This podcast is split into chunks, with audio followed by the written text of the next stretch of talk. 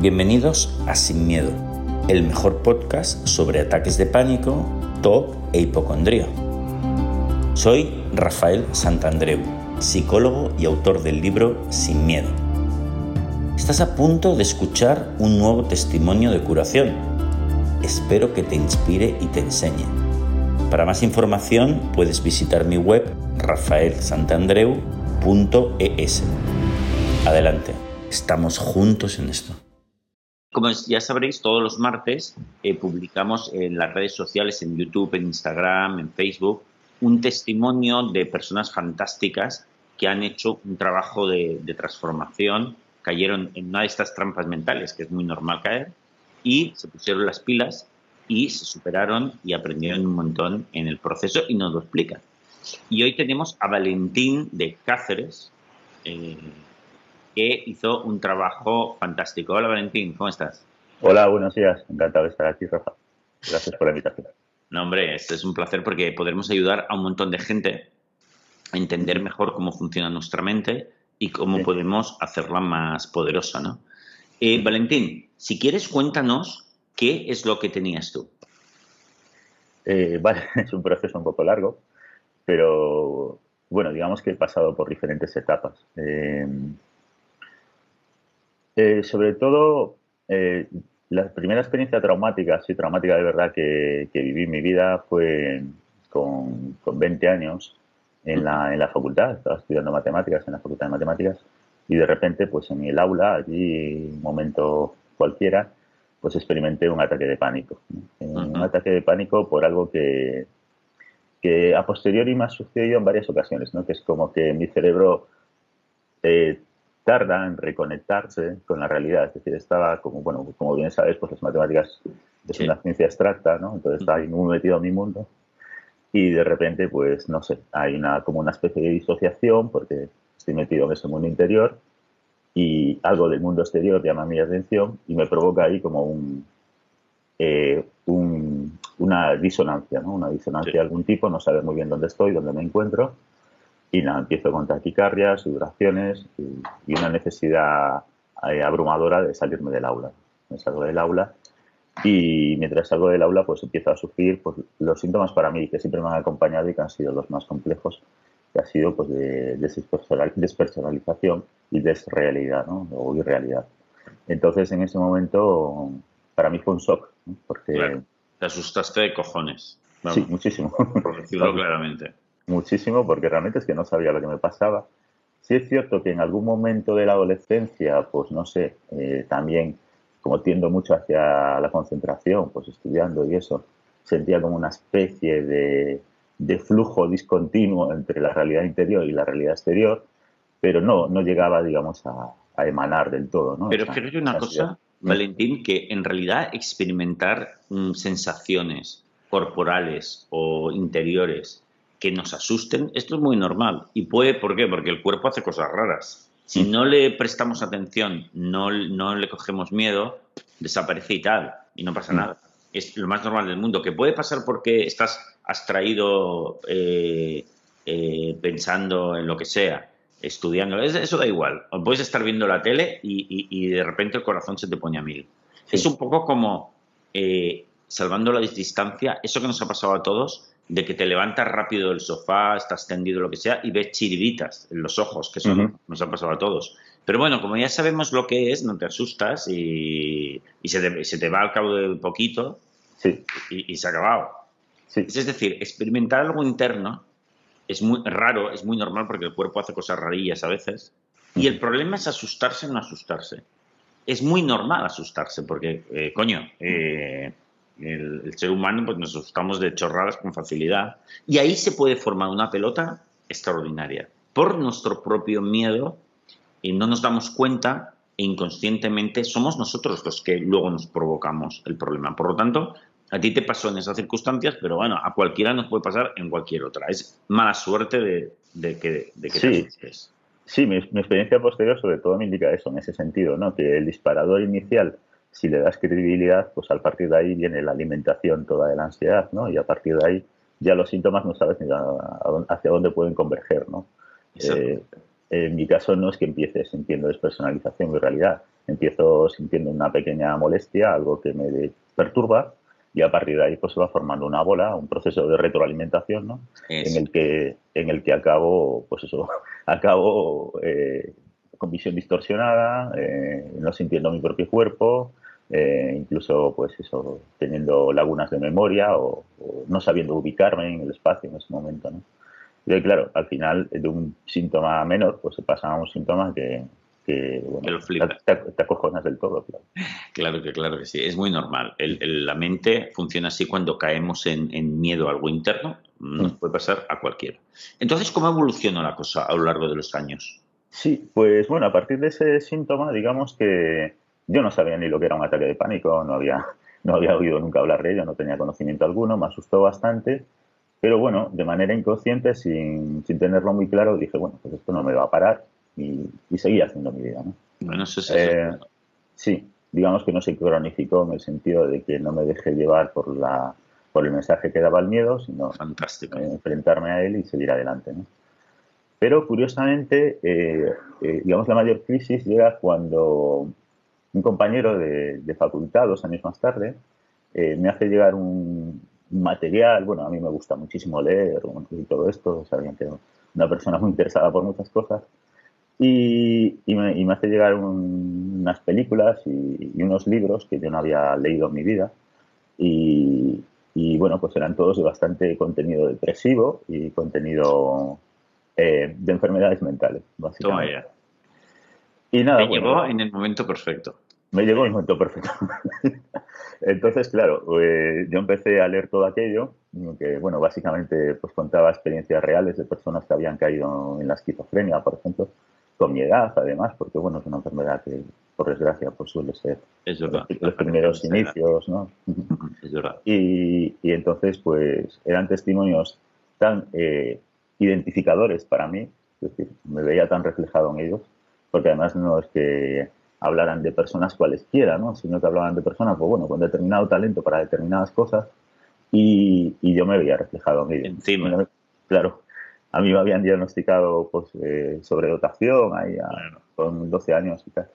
Y bueno, pues pensaba, bueno, pues ya es que mi mente ya me han dicho que es un poco diferente y ahora he pasado por este proceso del ataque de pánico y ahora estoy leyendo esto, que cae justo en la edad en la que tiene que caer, pues digo, pues ya está, yo me voy a volver loco. ya está, ya hemos liado. Fíjate que fíjate es lo que decíamos de cogerle miedo.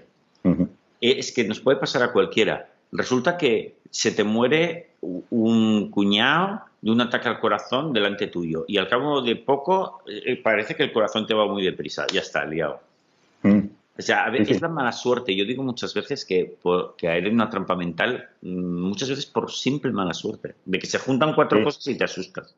Sí, además es que como eh, desde ya siempre, ¿no? Evolutivamente nuestra mente tiende a establecer relaciones causales donde simplemente hay contingencias, pues enseguida la película está montada. Entonces, entonces, claro, eh, pues empecé a vincular mi ataque de pánico anterior, que ni siquiera sabía que era un ataque de pánico, a pues un proceso de previo a la esquizofrenia, una alucinación, un delirio, y, después pues a identificarme con la vida de estos autores y, bueno, que hay un proceso de ansiedad tremenda, tremenda, o sea, ahí sí que ya, ansioso depresivo, claro. Claro. Eh, ahí pues eh, estaba todo el día dándole vueltas a en qué momento me, iba a volver loco, cuándo iba a ocurrir eso. Em, y la verdad es que no, no tuve mucha duda profesional porque eh, mi padre, bueno, un poco desesperado, pues me lleva a un psicólogo. El psicólogo me dice que no tengo nada, que en realidad eh, le llama pues crisis existencial. De hecho, me da el libro este de Víctor Frank, el, hombre en busca de destino. Y, y, yo, bueno, yo veía muy claro que aquello no, no era realmente lo que yo necesitaba, ¿no? Entonces, la verdad es que no sé muy bien cómo, pero yo seguí para adelante. Eh, intenté terminar mis estudios, cosa que no fue nada fácil, porque además fue una carrera que no es fácil. Y, y, fui, pues eso, sacando fuerzas de donde no sabía que las tenía. Y, y, sobre todo, hice también nuevamente lo que viene en el libro, pero de manera totalmente inconsciente. Es decir, wow. Eh, si, si, me, si me tengo que volver loco, pues que me vuelva loco viviendo, experimentando cosas, haciendo cosas.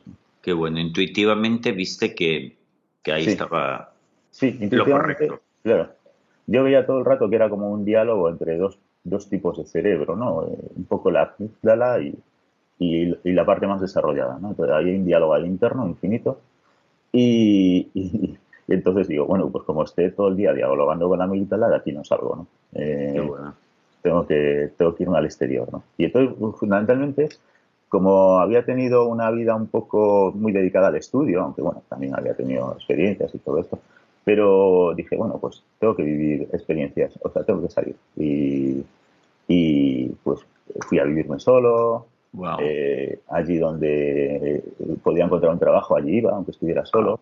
Qué bueno. Eh, entonces me di cuenta que parte del proceso de curativo pasaba un poco por abandonar ese mundo interno rumiante y, y abrirme al exterior. Qué bueno. Relacionarme con la gente y, experimentar cosas nuevas. Qué bueno. Y, y, eso fue lo que me ayudó. Me ayudó durante bastante tiempo, me ayudó a, a salir adelante. Y es verdad que de vez en cuando venían los ataques de pánico, que tampoco sabía que eran ataques de pánico, pero me recordaban aquel primer episodio. Claro. Y, y dije, bueno, como ya he pasado por esto, pues no pasa nada, seguiré pasando por esto. Qué bueno. Y, y curiosamente, ya cuando, bueno, todo esto más o menos lo tenía dominado, en el 2007 creo que fue, eh, porque es verdad que siempre, aparte de por la enfermedad mental, siempre he tenido cierta inclinación hipocondríaca, pues eh, vi como una noticia en televisión o algo así de una persona que había fallecido de repente. Ah, ya Sé, que, que, de vez en cuando salen. Sí. Claro. Hostia, y además que había sido un futbolista y había habido una consternación a, nivel de todo el país y tal. y, y, claro, yo como tenía muy poca información sobre las experiencias psiquiátricas o psicológicas que vivía, porque no tenía un diagnóstico, pues también pensé, empecé a pensar que a lo mejor lo que yo sufría pues era fruto de un desarreglo mental, una especie de ictus también o algo que me estaba fallando en la cabeza. Claro. Y que podía desmayarme en cualquier momento y, palmar. Claro, se, te activó por ahí porque como no lo habías acabado de resolver, lo habías combatido bien, pero no lo habías acabado de resolver, bueno, pues otra casualidad en un momento dado te lo reactivó. Sí, digamos que eh, yo creo que la, eh, que está muy bien, ¿no? Toda esta terapia que se hace desde el punto de vista conductual, pero eh, en mi caso fallaba la componente cognitiva, porque, porque en mi caso no tenía conocimiento, no había, o sea, no había psicoeducación, no había, no había nadie que me pudiera contar, oye, que de esto no te vas a morir, que esto es una experiencia normal, que esto no es una experiencia que, bueno, viene de nuestros ancestros, cazadores, recolectores, todo esto. Y, y, claro, como no, no, no tuve acceso a ese diagnóstico hasta muy tarde, pues eh, siempre estaba la duda, la duda de a qué responde esto. Exactamente. Y, curiosamente ahí, claro, eh, cuando me da este ataque de ansiedad fortísimo también, donde pienso que me voy a desmayar, a caer, que ya no salgo de ahí, pues ya había acceso a Internet. Entonces ya me empiezo a interesar un poco por estos temas, estos temas de psicología y tal, que hasta ese momento pues bueno, los tenía así un poco aparcados. Y, claro, empiezo a ver que lo que llevo experimentando desde hace un tiempo pues se llama ansiedad y ataques de pánico. ¿no? Pero es verdad que, bueno, la mente es así, en esos momentos pues uno se centra en las historias más negativas o, bueno, la información que encuentra por ahí pues no es una información ah, bueno, encuentra uno de todo, ¿no? Ese es otro punto, exactamente. Claro. Entonces le hablan del psicoanálisis, le hablan de terapias alternativas, le hablan de, de cosas que en realidad a posteriori ahora ya sé que no tienen nada que ver con un tratamiento efectivo, ¿no? Pero, pero, vamos, en ese momento es la información que tienes. Y claro, eso me puso peor, porque claro, la, la, tendencia que yo veía en estos foros y en estas páginas era de cronificación, de yo llevo 20 años así, de, de esto sale. Claro. Entonces, hubo, ese quizá fue el peor, el peor momento de mi vida, o sea, porque ahí sí que fue la primera vez que, que no fui a trabajar y dejé de hacer cosas y experimentaba ataques de pánico diarios. Claro, entonces, fíjate, justamente has hecho una muy buena relación entre cómo lo afrontaste la primera vez y aquí no eh, te salió por no hacerlo mm. y ya te diste cuenta de que eso lo complicaba mucho más. Sí, y nuevamente pues el papel de los condicionantes, ¿no? Es decir, el, el condicionante en este caso, el disparador, pues era claramente lo que yo echaba falta de menos que era lo cognitivo, pero así un mal cognitivo, es decir, una mala información, ¿no? un batiburrillo de información muy similar a cómo estaba funcionando mi mente por aquellos días. La equivocada, vamos. La equivocada. Entonces, para esto no hay solución. Y ya, bueno, pues ahí mi familia, un poco viendo que realmente me encontraba mal, con ataques de pánico diarios, no tenía absolutamente ganas de nada, había adelgazado muchísimo, había dejado de ir al trabajo, pues me llevó a un psiquiatra. De la primera vez que iba a un psiquiatra. Y este psiquiatra es la primera vez que me habla de, de los ataques de pánico tal cual, o sea, no lo que había leído yo en internet. Claro, menos mal. Sí, sino una explicación que a mí me viene bien porque yo la necesito como persona analítica, ¿no? Y tal. Eh, me tiene una explicación más de tipo científico de lo que está pasando en mi cerebro. Y lo que pasa es que ya sabes que, bueno, ellos lo tienden a ver desde el punto de vista más biológico. Entonces te hablan de la serotonina, te hablan de, que, bueno, pues eso, que no segregas demasiada serotonina en determinadas áreas del cerebro. Y entonces me atiborró, pues, a ansiolíticos y a, y inhibidores de la recaptación selectiva de serotonina. Que muchas veces van bien. Sí, el licitalopram. A mí, desde luego, no puedo decir que me haya mal porque estaban unos niveles de ansiedad tan altos. Y lo rebajó. Y, lo rebajó. Claro, eso, me llevó a clarificar. A, decir, bueno, pues por lo menos me reinicio. No me reinicio en plenitud de condiciones, pero me reinicio. Y ese medicamento, pues un poco me ayudó a, a bajar la, ansiedad. Eh, la perdón, el orfidal ya lo fui, la benzodiazepina, la fui retirando ya rápidamente, a los tres meses ya no lo tomaba. Perfecto. Y me quedé ahí con el, con el antidepresivo. Muy bien. Y, y se me dio ya claro, a mí me pasa mucho eso, ¿no? Que cuando eh, ocurre algo que no entiendo, o cuando ocurre algo de lo que no tenía información alguna, pues me pongo a investigar muchísimo, ¿no? Ah, muy bien. Y como la mayor parte de mis ansiedades eran relacionadas, yo las veía así, con miedo a la locura, miedo a la muerte y desrealización, eh, o sea, tres cuestiones un poco casi metafísicas. Pero sí, y clásicas por otro lado. Y clásicas por otro lado, pues no sé, me puse a estudiarlas desde el punto de vista de que si mis intuiciones sobre lo real, sobre la enfermedad mental, eran ciertas. Entonces, hice yo un trabajo cognitivo a nivel personal muy profundo de aprovechando que tenía conocimientos en física y en matemáticas, bueno, vamos a ver cómo funciona la física cuántica, pues, eh, vamos a ver cómo a partir de ahí pues, surgen las propiedades emergentes, vamos a ver cómo a partir de ahí bueno. surge el cerebro, la conciencia, es decir, todos, todos esos grandes problemas filosóficos, si existe o no el libre albedrío. Sí, sí, eh, qué bueno. Eh, pero estudiándolo desde un punto de vista racional, es decir. Sí, sí, sí, sí, científico. Yo también lo he estudiado un poquito, es, es, harto complejo. Tengo que decirlo que quien, tenga ganas de meterse lo va a flipar un poco. Sí. Porque no Además hay muchas teorías. son campos muy, muy complicados, pero bueno. Y, pero bueno, a mí curiosamente esto me servía, ¿no? Me servía para, para comprobar que mis intuiciones eh, sobre que no me iban a pasar determinadas cosas estaban asentadas en una base científica sólida. ¿no? Qué bueno. Y, y claro, no, no rehuí ningún problema. Es decir, si había el, problema difícil de la mente, ¿de dónde surge la conciencia? Bueno, pues yo leía, intentaba estudiar de dónde podría surgir y bueno, y, hacer que mi forma de ver las cosas fuese coherente, que no fuese un batiburrillo de, de, de, teorías contradictorias unas con otras. Y, y bueno, pues eso ya te digo que me ayudó bastante y estuve mucho tiempo bien, o sea, desde que tomé esa medicación y el citalopram y tal. Y tú, entre citalopram y tu trabajo es cognitivo que hiciste, pues bastante bien. Sí, y solo hubo una recaída, que fue cuando me, retiró el citalopram, eh, que es como que sentí un bajón anímico brutal, brutal. O sea, me acuerdo que estaba en Sicilia en un viaje y de repente era como si no tuviese energías, o sea, no podía ni salir del tren. Estaba en el tren y digo, si es que no me apetece ni salir del tren, o sea, no tengo ganas de nada. ¿Cuánto tiempo habías tomado el citalopram? Pues ocho años. Ocho años. ¿Cuánto tiempo tardaste en retirarlo? O sea, ¿la retirada fue gradual, muy rápida? Sí, fue gradual, fue gradual. Pero ¿Cuánto tiempo gradual? Un mes o así. Vale. Es poquito, ¿eh? sí, debería haber sido más. Sí, pero yo me encontraba tan bien que digo, seguro que lo puedo dejar. Sí, hoy en día sabemos, no, no, y si, y si vas a muchos psiquiatras, eh, te dirán que con un mes basta, pero hoy sabemos que, que es las retiradas cuando has tomado el antidepresivo tanto tiempo, o sea, el cerebro necesita una readaptación a no tener la sustancia, entonces se necesita más tiempo que un mes. ¿Se podría ser seis meses, un año perfectamente? para, para cuando se ha tomado el antidepresivo durante más de 5, 6, 7, 8 años, ¿no? Algo así. Pero bueno, entonces, ¿sentiste esto? Claro, ahí tuviste una recaída. Sí, tuve una recaída, la, la asocié eh, directamente, en este caso creo que la asociación fue correcta, a esta retirada de la medicación.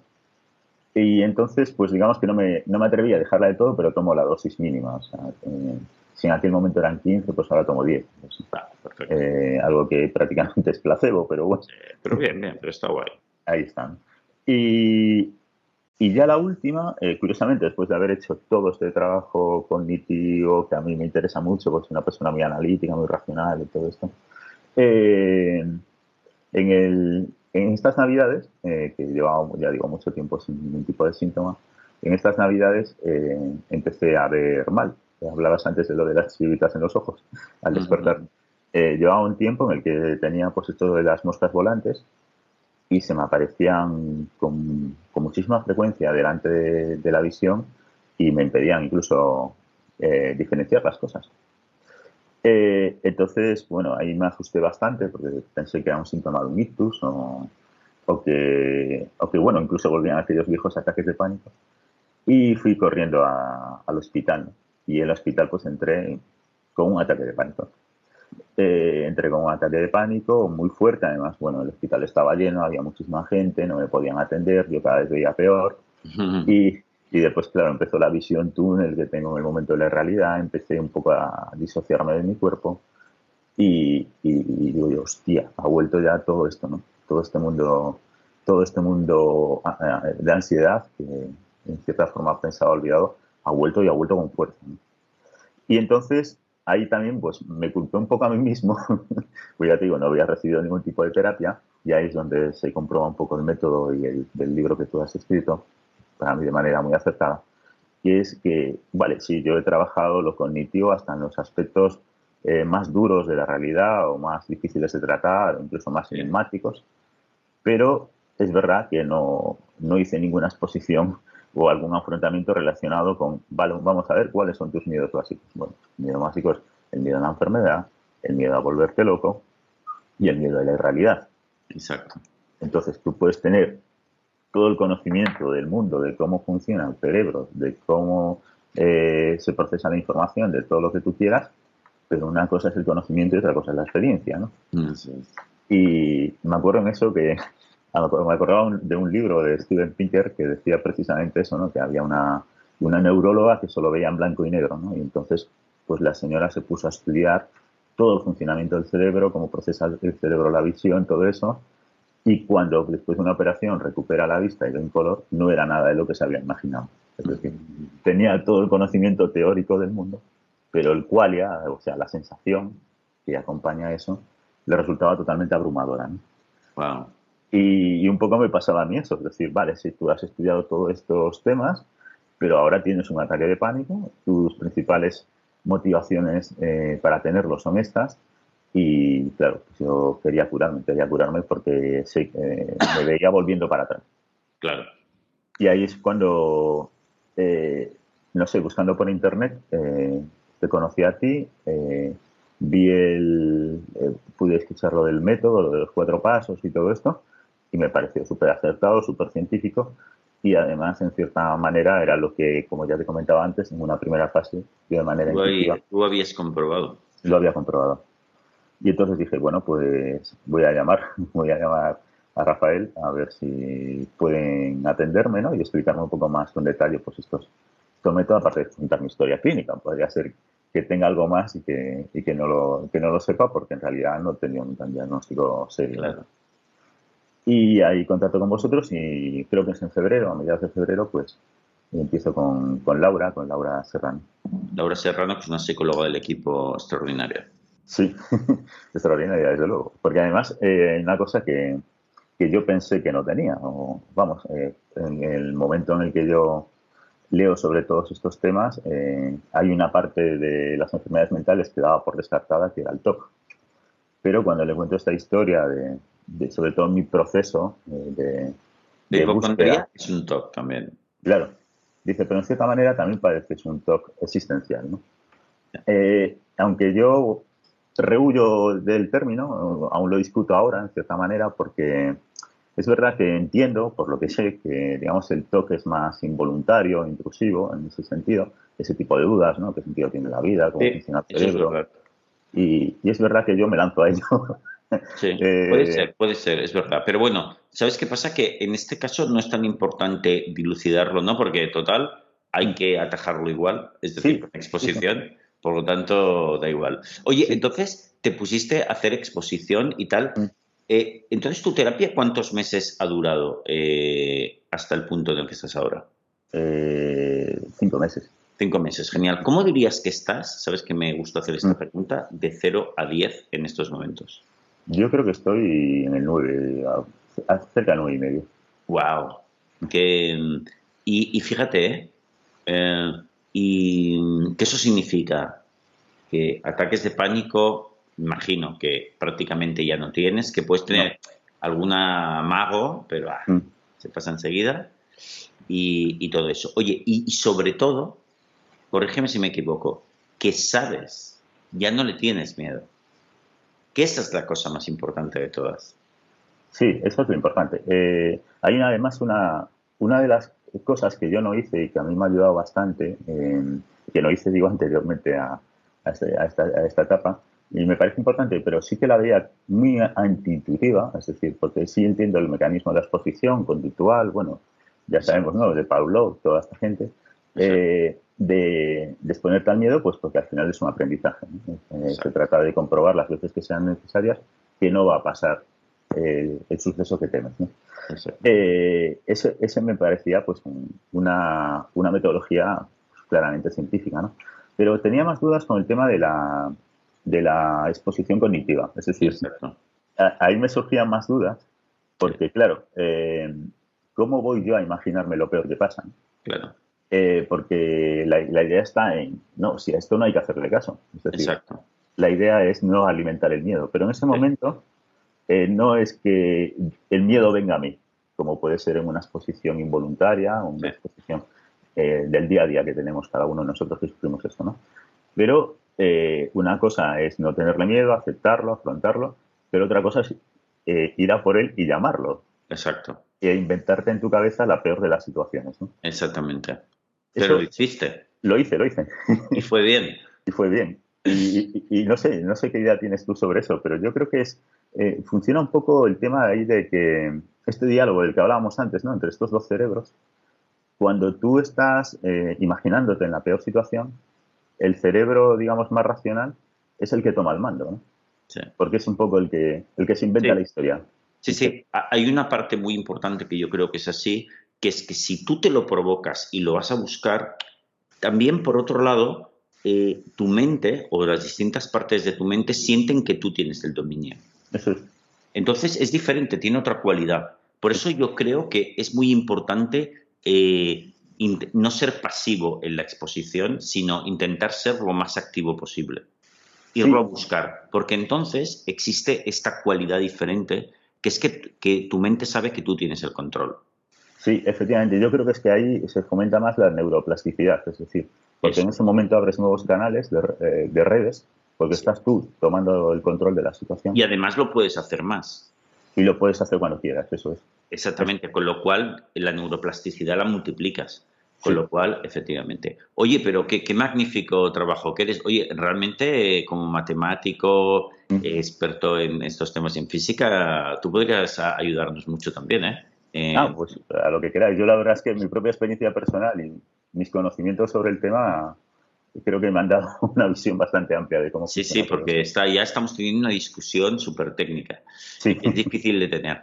Oye, eh, Valentín, ¿estás contento de haber hecho este trabajo en estos meses? Que por otro lado seguro que ha sido muy duro, pero ¿estás contento de haberlo hecho?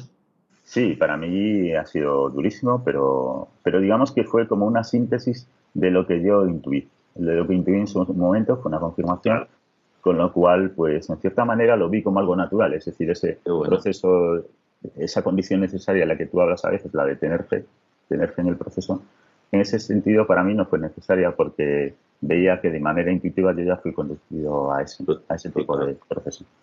Entonces, es verdad que, claro, no lo hacía de manera sistemática, no tenía un programa, no tenía un diagnóstico claro. Y, y la de, también creo que es importante lo de programar ¿no? bien las exposiciones eh, para que el cerebro en ese momento esté en su máxima plenitud. ¿no? Exactamente. Y lograr la plasticidad.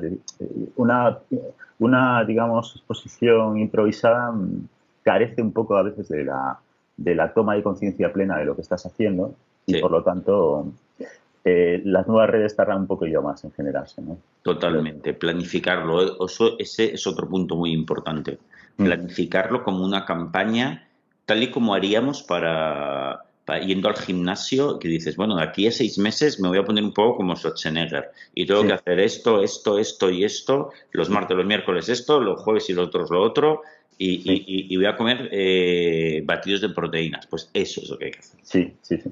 Eh, eh, digamos, el proceso más duro es eso, que cuando estás tanto tiempo en exposición, aparte de la ansiedad que generas, es el estado un poco shock, ¿no? En el que te encuentras a lo largo del día. Porque, bueno, no has dejado de hacer otra cosa que pasar por malas experiencias. De hecho, mira, aprovechemos para decir un fenómeno así un poquito más. creo que no he hablado nunca en estos vídeos, que muchas veces sucede que mientras hacemos todo este proceso expositivo, es muy común que la gente te refiera que te diga, hostia, pero estoy como, he mejorado un montón, estoy muy contento o contenta, pero me siento como un poco tristón o, desfondado eh, muchas veces, ¿eh? Y yo les digo, y claro, es que estás trabajando tanto, estás echándolo todo, el desgaste energético, eh, emocional es tan fuerte que eso sucede también, pero no te preocupes, eso se pasa sigue adelante porque incluso es un indicativo de que lo estás haciendo bien. Te está agotando un poco, pero chico, porque ese es el trabajo más duro que hay. Lo estás haciendo increíble. Sí, sí, sí. Lo que pasa es que, bueno, claro, eh, para mí, eh, curiosamente, esa es una de las partes también eh, más difíciles, ¿no? Es decir, afrontar la ansiedad, pues bueno, es un, un, rato malo, obviamente, pero como todo, pues acaba desapareciendo. Y quizá lo peor es eso, la sensación del día a día, ¿no? Y como te estás programando, dices, bueno, pues es que dentro de poco viene otra, ¿no? Y, y, claro, pues eh, digamos que no es un programa de actividades muy, muy apetitoso. Muy lúdico, exacto. y, eh, y, eso es quizá lo que, lo que más cuesta. Y también, bueno, un pequeño miedo que yo le comentaba a Laura también que tenía durante el proceso, es que como me estabas poniendo de, de manera tan salvaje, eh, pues llegar a perder incluso la posibilidad de la evaluación objetiva del miedo. Eh, pero no, sé. Claro. pero, es un mecanismo tan tan primitivo que va a estar ahí, ¿no? Va a estar ahí siempre. No pasa. Funciona, funciona súper bien. Oye, eh, dime alguna de las exposiciones que, hiciste, porque a la gente cuando ve los testimonios y tal, le va muy bien a veces eh, ver ejemplos de exposiciones porque eso le, le, aclara de cómo tiene que ser una, una buena exposición. Sí, eh, a ver, eh, empezamos pues por, sobre todo por el tema audiovisual, ¿no? El tema de ver películas y, ver documentales y tal. Curiosamente, la mayor parte de las películas que veíamos yo ya las había visto en su día eh, y no habían causado especial ansiedad, pero en ese contexto en el que me encontraba ahora sí, ¿no? Por ejemplo, ¿viste pelis donde, donde salían personajes que se habían vuelto locos y cosas? Sí, Incluso... esto va muy bien. Cuando tienes la hipocondría de volverte loco, bueno, pues, por ejemplo, ver testimonios de personas en YouTube, que seguro que hay, de personas que, hostia, que, han que están o han tenido una crisis esquizofrénica o que se han vuelto locos, o pelis y tal, es de lo peorcito cuando estás sensibilizado con eso, porque dices, Dios mío, qué, qué horror, esto sí. va a pasar a mí. Y te obligas a verlo. Sí, lo que pasa, yo le decía a Laura que incluso quería generar más ansiedad y el tema de que fuese una película, mi mente analítica no dejaba de decir, esto es una historia. Eh, entonces, o buscaba películas ambientadas en situaciones reales, pero sobre todo ya al final me decanté por documentales. O sea, y por testimonios reales. O sea, yo quiero saber de qué va esto de manera real. A saco. Y eh. eso todo hay que decir para lo que nos estén viendo es que seguramente Valentín te producía, sobre todo al inicio, una ansiedad de dos pares de cojones. Sí, sí, sí. sí. pero además, esa es la cura tienes que aceptar, tenemos que aceptar que la exposición, que pasar la ansiedad es la cura. De hecho, si no tengo suficiente ansiedad, no me estoy curando. Claro, de hecho, además yo creo que la, digo, como consejo para muchas personas, eh, tiene que ser lo que tú has comentado, que tú sientas realmente el temor. Es decir, no que sea un temor eh, suave, y ah, mira, llevadero, me estoy exponiendo. O sea, no, no, no vale el autoengaño. Eh, tiene que ser algo que realmente te dé pavor, ¿no? Entonces, en el caso de las enfermedades mentales, yo opté por dejar de ver películas, además muchas ya las había visto, y con lo cual también consideraba que no estaba expuesto al máximo porque ya me conocía la trama, ¿no? Y, digo, bueno, pues me voy a, me voy a poner eh, testimonios al azar. Y además no repetitivos, es decir, que cada uno eh, diferente cada día, cada uno cuenta una historia diferente, incluso en el que pueda ver que se solapan síntomas que, similares a la despersonalización, a la irrealidad o síntomas de crisis de pánico también, que lo sufren los esquizos, ¿no? Entonces, pues, eh, buscaba eso, algo contacto cercano a lo que Oye, ¿en imaginación también hiciste? Simplemente de imaginar que tú pues te terminabas loco perdido en un frenopático, vamos, atado... Yo me imaginé lo peor, o sea, yo como también tenía miedo de la irrealidad, pues yo me imaginaba que de repente la irrealidad se distorsionaba totalmente, los árboles dejaban de ser árboles, las casas dejaban de ser casas, a las personas cambiaban su cara y yo no la reconocía, es decir, el peor de los escenarios posibles, unido ya a la incapacidad de procesar esa información, de no saber dónde estaba, estar hecho un guiñapo, llevarme a un frenopático y allí pues ya es un despojo humano.